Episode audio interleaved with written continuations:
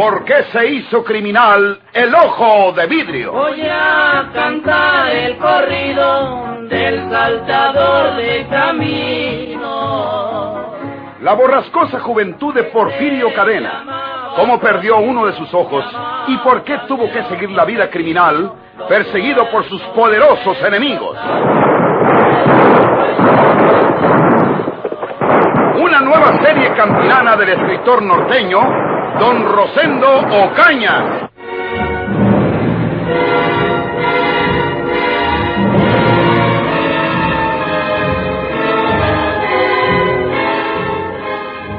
¿No está Porfirio? No, Porfirio anda trabajando en la labor. Entonces, si me permite, doña Aurelia, pasaré para que hablemos despacio de este asunto. Oh, sí. Pase usted, don Arturo.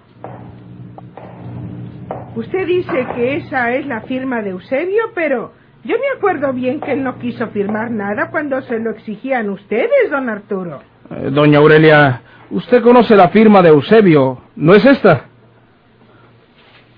Eh, no es la firma de Eusebio. Mírela bien. ¿No es? Oh, sí. Parece que sí. Pero, ¿cómo puede haber firmado si ahí quedó muerto? Ustedes lo mataron porque no quiso firmar ese papel precisamente. No se aterca, doña Aurelia. Es que Eusebio ya había firmado este papel para cuando vinimos a buscarlo.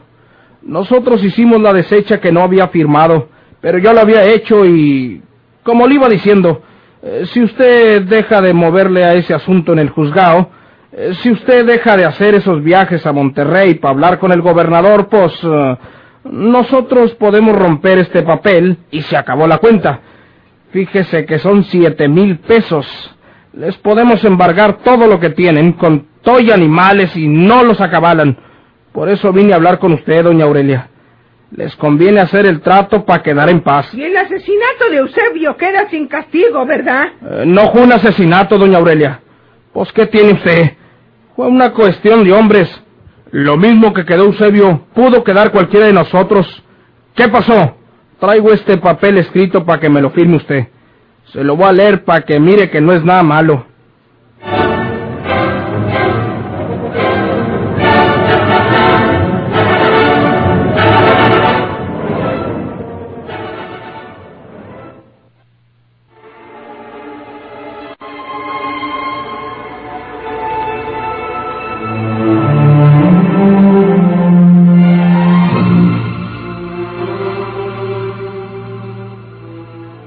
Señor juez de esta fracción judicial, después de pensarlo detenidamente y de recordar bien lo que pasó en mi casa la noche del 28 de octubre, cuando murió mi esposo Eusebio Cadena, reconozco que mi marido fue asesinado por un desconocido que disparó por la ventana de la sala donde Eusebio estaba conversando con otros señores, quienes atestiguarán también que así pasaron las cosas.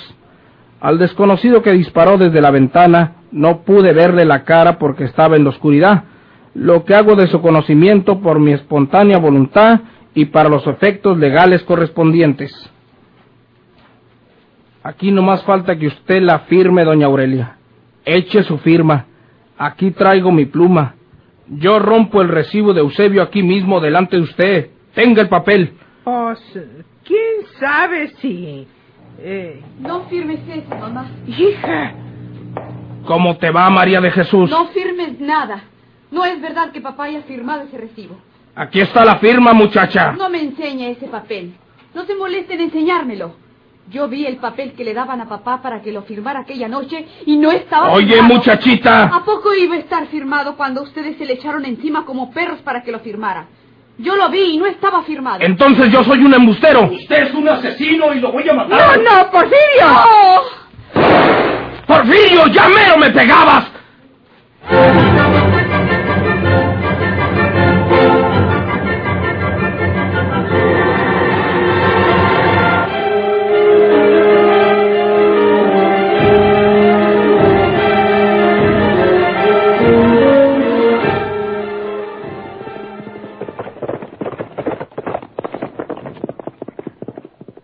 Viejo don Arturo Cavazos montó su caballo y se alejó al galope. Porfirio había errado el tiro. La intervención de su madre y de su hermana María de Jesús evitaron momentáneamente una nueva tragedia.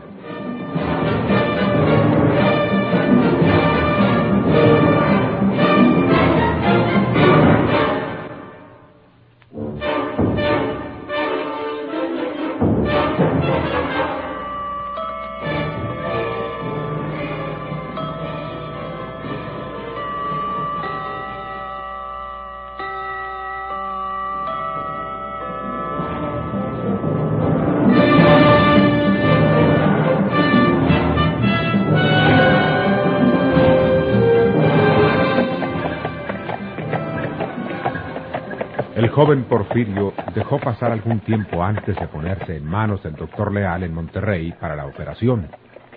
Pero al fin tuvo que hacerlo cuando algunos dolores intensos le anunciaron que el mal iba en aumento. Lo acompañó su madre, doña Aurelia, y mientras Porfirio se hallaba en el hospital, ella aprovechaba el tiempo para ver al gobernador en su despacho o en su domicilio, siempre insistiendo en que se hiciera justicia en el asesinato de su marido. Porfirio y su madre regresaban a su ranchería aquella tarde después de varias semanas de ausencia. Mírenlos, mírenlos, mírenlos. Ya volvieron, asómense por arriba de las persianas. Esa es la tartana de Porfirio. Porfirio trae el ojo malo destapado. Lo que quiere decir que siempre pusieron el ojo de vidrio. Adiós esperanzas de que se quedaran por allá en Monterrey. Que se iban a quedar, señor juez. Para que se vayan de aquí necesitamos dejarlos en un petate como lo habíamos acordado. Cuestión de moverle el asunto ese del dinero que nos quedó debiendo el finado. Aquel señor juez les exigirá el pago o les embarga. ¿Y dará resultados? Yo digo que sí. Ahí viene el cartero. A ver si me trae una carta que estoy esperando de Delicias. Buenas tardes, señores. Buenas tardes. Buenas tardes. Roque, ¿no traes nada para mí? No, don Benito. Este es para usted, señor juez. ¿Se la dejo en el juzgado? No, no, dámela. Aquí la tiene. Con permiso. Sí, ándale. Chihuahua. No llegó esa carta de Delicias. Miren el sello de esta. Eh, ¿Es del gobernador? No, es del Supremo Tribunal de Justicia.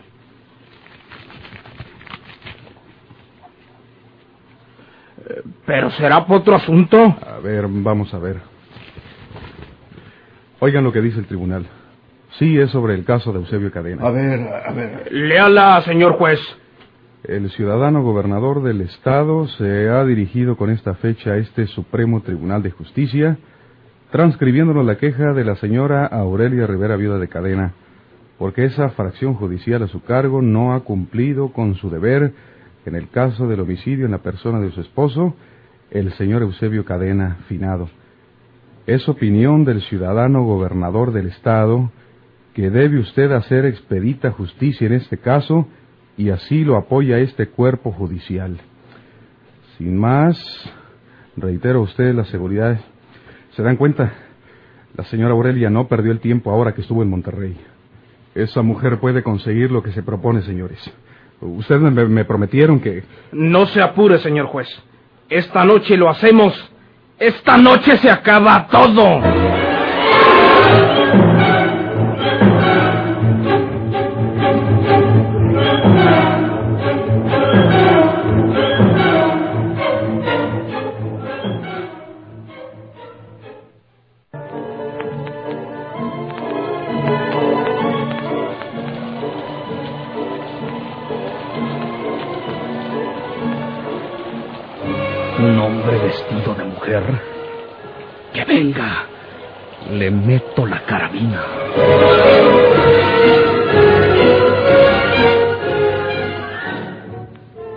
El joven Porfirio estaba cierto de que los asesinos de su padre se hallaban nerviosos debido a las gestiones que doña Aurelia hacía en Monterrey, cerca del general González, gobernador del estado, que años atrás había sido jefe del difunto don Eusebio.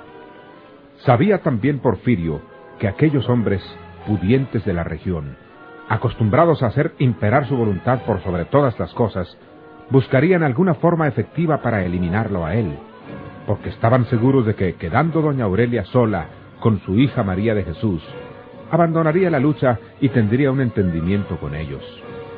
En esto estaba pensando Porfirio.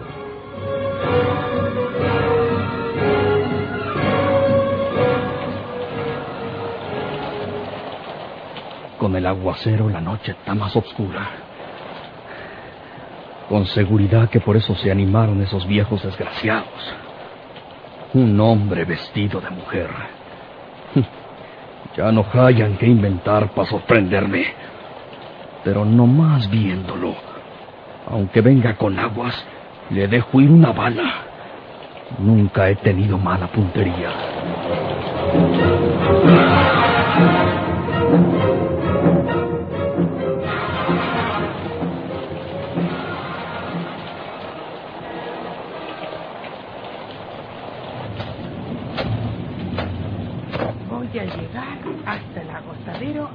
De que María de Jesús y el doctor me alcancen en la tartana. Ay, para cuando se levante el doctor y para cuando se vista. Por buena suerte, no se ha hecho todavía su atascadero por aquí. ¿Qué sería? Seguramente esos hombres atacaron a Porfirio y a don Melquiades. Ellos se defendieron y a Porfirio le tocó alguna bala. ¿Quién sería el que fue a avisar? ¿Por qué no se bajó del caballo para explicar las cosas?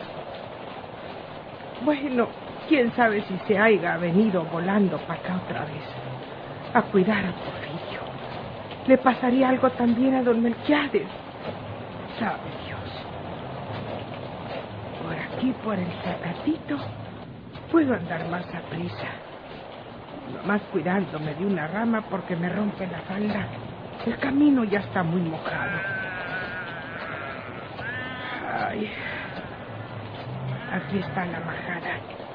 Ya voy a llegar. Ni señas todavía de la tartana.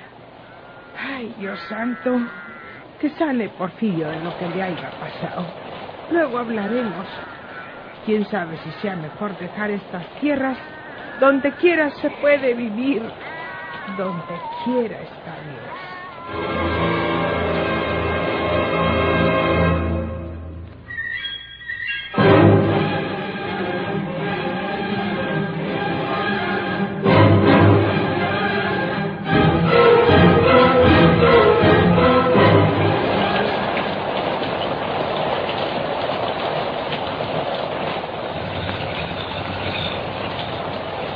Desde aquí tenemos que oír el pajuelazo. No tarde. ¿Te viste galope, Prajeris? Sí, señor. Entonces, no tarda en llegar la vieja doña Aurelia. Y si viene con ella la muchacha María de Jesús. No, la noche está muy oscura y peor con la churria esta. Si Porfirio sabe que le caerá con malas intenciones un hombre vestido de mujer, nomás al divisar cualquier bulto por el estilo, y le dejará ir la carabina, para cuando se dé cuenta que son dos, ya se hizo la tarugada. No te conocería la voz, Prajeris. Pues eh, eso no le hace. Diga lo que diga Porfirio. Va a dar a la prisión para todos los días de su vida. Ay, tú, Fermín, ¿estás seguro de que el viejo don Melquiades no chillará? Yo garantizo que don Melquiades no dice nada. Ya le dije ahorita que él diga después que se sentía malanco y que con el agua en su fuerza pues, no quiso salirse al temporal. ¿Quién va a desmentirlo? Nadie. Eso saldrá bien. Lo que puede fallarnos es lo de aquí. Si la vieja doña Aurelia llega gritándole a Porfirio, él conocerá la voz y no hay nada. Por el contrario, tienen que sospechar la jugada. Y si tía Aurelia no llega gritando, ¿qué?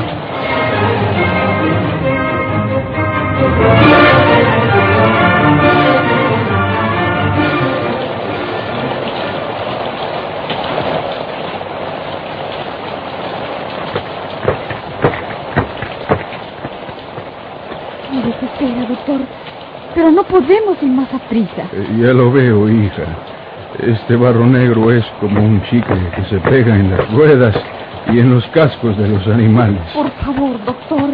¿Qué dice usted también? Porque alcanzamos a mamá. Ella tiene que oír la tartana, hija. No te preocupes. Faltará mucho para llegar. Sí, doctor. Algo. Vamos. Vamos, vamos.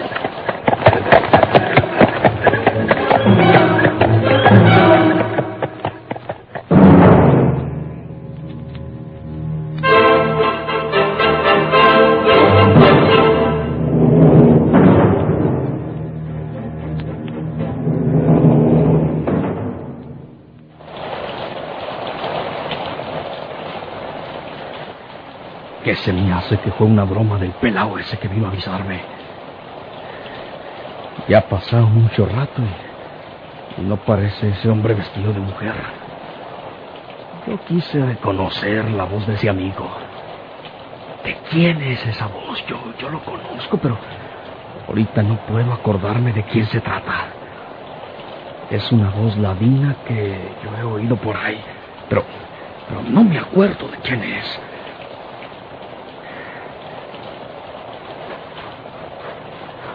¿Eh? ¿Qué? Son unos pasos que vienen por ahí. Siempre hijo es cierto. La carabina. Con toda seguridad que va a querer meterme su pistola antes que yo pueda contestarle. Pero no le voy a dar tiempo.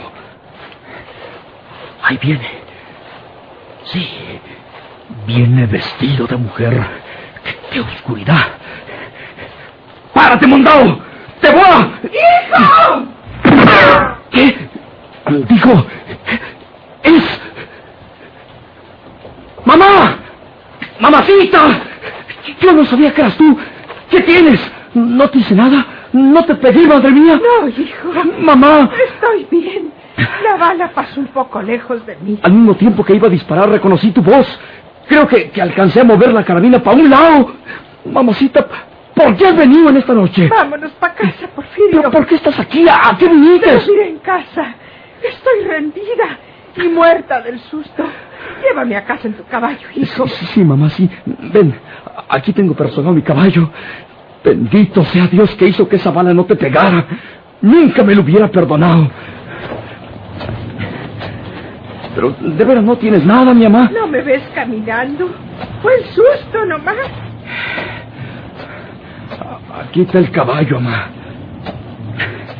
Déjame ayudarte a montar. Pisa aquí sobre mis manos juntas y, y solíviate un poco. Agárrate de la montura, mi mamá. Ahí voy yo en ancas. Vas bien, mi mamá. Sí, Ah, ya sé lo que pasó. Fueron esos viejos asesinos.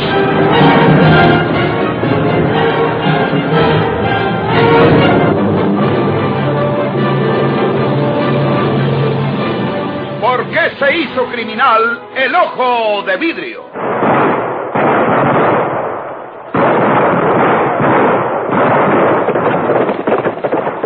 Muchas gracias por su atención. Sigan escuchando los vibrantes capítulos de esta nueva serie rural. ¿Por qué se hizo criminal el ojo de vidrio? Se disfrazaba de arriero para asaltar los poblados, burlándose del gobierno, mataba a muchos soldados, nomás blanqueaban los cerros de puros encalzonados.